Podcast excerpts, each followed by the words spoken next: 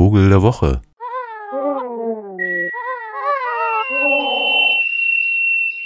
Vogelfreunde und Biologen, die fallen manchmal so im, in der Öffentlichkeit dadurch auf, dass sie auf einmal anfangen, irgendwelche Tierstimmen nachzuahmen, in der Hoffnung, einen zum Beispiel Vogel, der in einem Baum nebenbei unterwegs ist, anzulocken.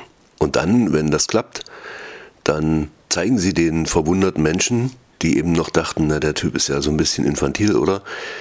diesen vielleicht sogar bunten Vogel. Jetzt ist das ja die Jahreszeit, wo nicht so wahnsinnig viel Buntes unterwegs ist, aber umso erstaunlicher ist, dass der Vogel der Woche noch nie hier auftauchte, denn der bringt tatsächlich etwas Farbe in die Landschaft. Würde natürlich noch knalliger auffallen, wenn alles weiß geschneit wäre, aber da sind wir ja noch nicht.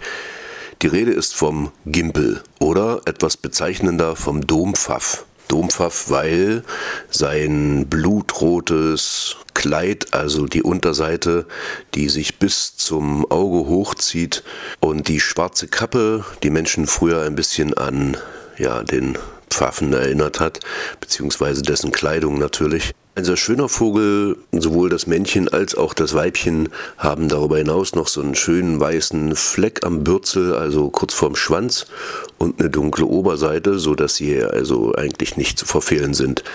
Auch der Ruf ist typisch und den kann man nun tatsächlich leicht nachpfeifen. Ich probiere das mal.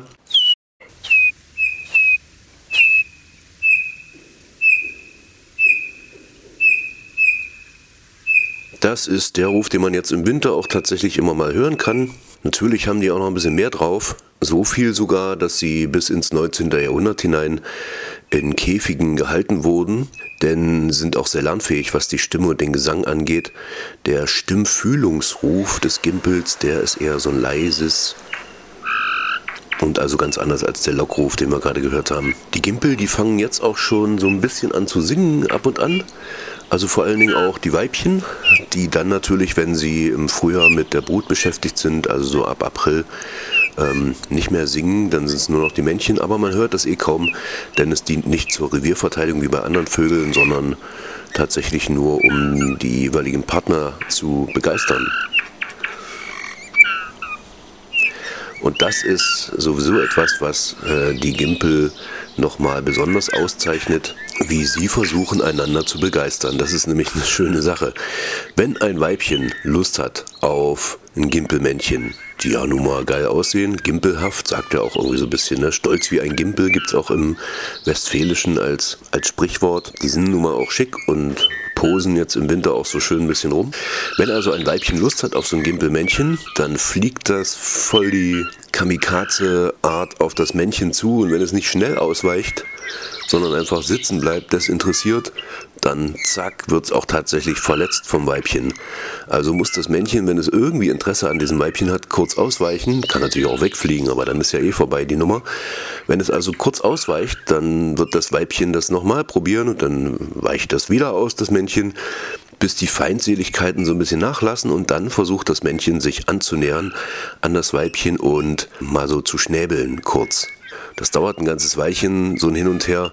Lassen Sie sich aufeinander ein, dann geht das Ganze noch weiter. Ist noch lange nicht zu Ende, die Nummer. Dann kommt es erstmal zu so ein bisschen Zärtlichkeitsfüttern. Dabei bettelt dann das Weibchen so wie so ein Jungvogel, also macht sich so ganz platt am Boden und mit zitternden Flügeln sperrt es dann einen Schnabel auf und das Männchen richtet sich dann gimpelhaft auf und füttert aus dem Kropf.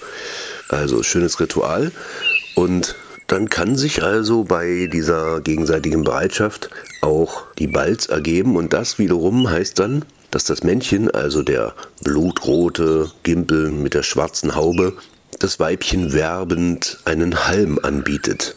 Dazu weicht es mit dem Halm im Schnabel einige Schritte zurück und versucht mit aufgestelltem Bauchgefieder und mit zum Weibchen hingedrehten Schwanz den Abstand zum Weibchen zu verkürzen. Und nachdem es dann das Weibchen erreicht hat, dann gibt es ihm den Halm in den Schnabel, wendet sich schnell von ihm weg und hüpft zur Seite.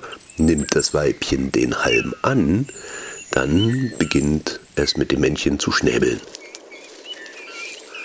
Und hat diese Halmbalznummer zu so einem Einvernehmen geführt, dann fliegen beide Partner mit Nistmaterial umher. Das Weibchen fordert das Männchen dann zur Paarung auf, indem es das Männchen mit leisen Zärtlichkeitslauten wie den hier anlockt. Und sich mit zitternden Flügeln und pendelnden Körperbewegungen niederduckt. Da können die dann auch schon mal noch ihre Halme im Schnabel haben, weil es geht ja dann gleich ums Nest bauen. Ja, so sieht's aus. Und dann bauen sie ihre Nester. Meistens in so Fichten, aber auch Mischwäldern. Das dann alles sehr heimlich. Das heißt, wenn es dann früher wird, dann werden sie den Gimpel gar nicht mehr so ohne weiteres zu Gesicht bekommen. Insofern ist das jetzt die beste Jahreszeit dafür, den mal zu sehen. Könnte natürlich sein, dass Sie jetzt gar nicht die sehen, die dann im Frühjahr hier brüten, sondern die Nominatform, die Unterart, die in Skandinavien sich durch Nordrussland bis nach Fernostasien erstreckt der Gimpel besiedelt ganz Europa, Vorderasien, Ostasien, einschließlich Kamtschatka und Japan und Sibirien natürlich, die Südgrenze etwa auf der Höhe von Nordspanien, Nordgriechenland durch das nördliche Kleinasien. Und er hat dann so, was diese Art des Finkenvogels angeht, auch Verwandte in Übersee, aber die heißen dann auch nicht mehr Gimpel, sondern sind eher andere Vogelarten. Aber der Gimpel selbst, der Dompfaff oder auch Blutfink, wie er wegen seiner Farbe heißt, der hier in Europa wohnt, also diese Unterart, die macht die Hälfte der Weltbevölkerung aus und die anderen verteilen sich dann auf andere Unterarten, die, was die Mittelmeergimpel angeht, also Iberia oder der Azorengimpel, die können noch ein Stückchen besser singen. Und so waren die also in Zeiten, wo sie als Käfigvogel in Handwerksbuden rumhingen, dann auch die beliebtesten denn die konnten dann sogar von den Kanarienvögeln, die dann im Käfig daneben hingen, auch mal ein bisschen was lernen und waren sozusagen mit ihrem leisen Gezwitscher dann voll der Hit und wurden sogar exportiert nach Übersee. Gegessen wurden sie natürlich auch, sind ja groß genug, also schon ein bisschen größer als ein Spatz, vielleicht so groß wie eine Grauammer, kennen sie doch, wa? Und in Italien natürlich bis zum heutigen Tage immer mal gern mit verspeist, diese Säcke. Aber ist nicht gefährdet, also in Russland eine sehr stabile Population und damit ist er weltweit als sicher eingestuft. Der Vogel der Woche, der Farbenbringer in den grauen Alltag, der Gimpel.